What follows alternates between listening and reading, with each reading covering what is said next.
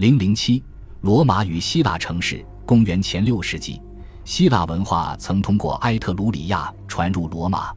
公元前四世纪，随着对康帕尼亚的兼并，罗马开始与希腊世界有了近距离直接交往。在随后三个世纪中，这种交往的密切程度及重要性日益增长。公元前三百一十二年，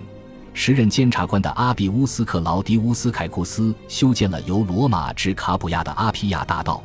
此举成为罗马与康帕尼亚之间联系的象征，也确实增强了罗马与康帕尼亚间的联系。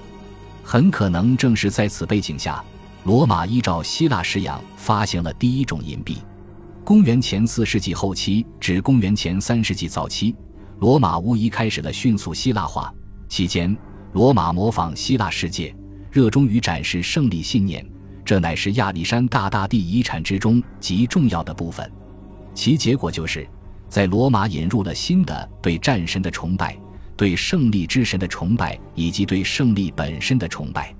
以上种种很大程度上是因为在这期间，脱胎于希腊原型的海格力斯崇拜在罗马世界广泛流传。相关证据不仅有国家的新崇拜制度，还有来自社会底层对新英雄的热情奉献。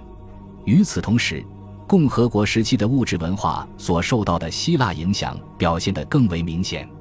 一方面，位于阿皮亚大道上的西比阿姆中发现有卢基乌斯·科尔涅利乌斯西比阿巴尔巴图斯的石棺，其上的装饰使用了希腊建筑主题；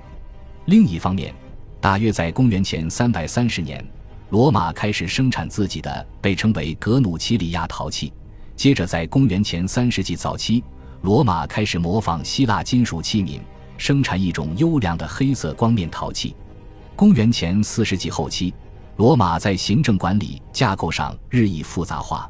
这已超越了简单采用希腊式钱币的阶段。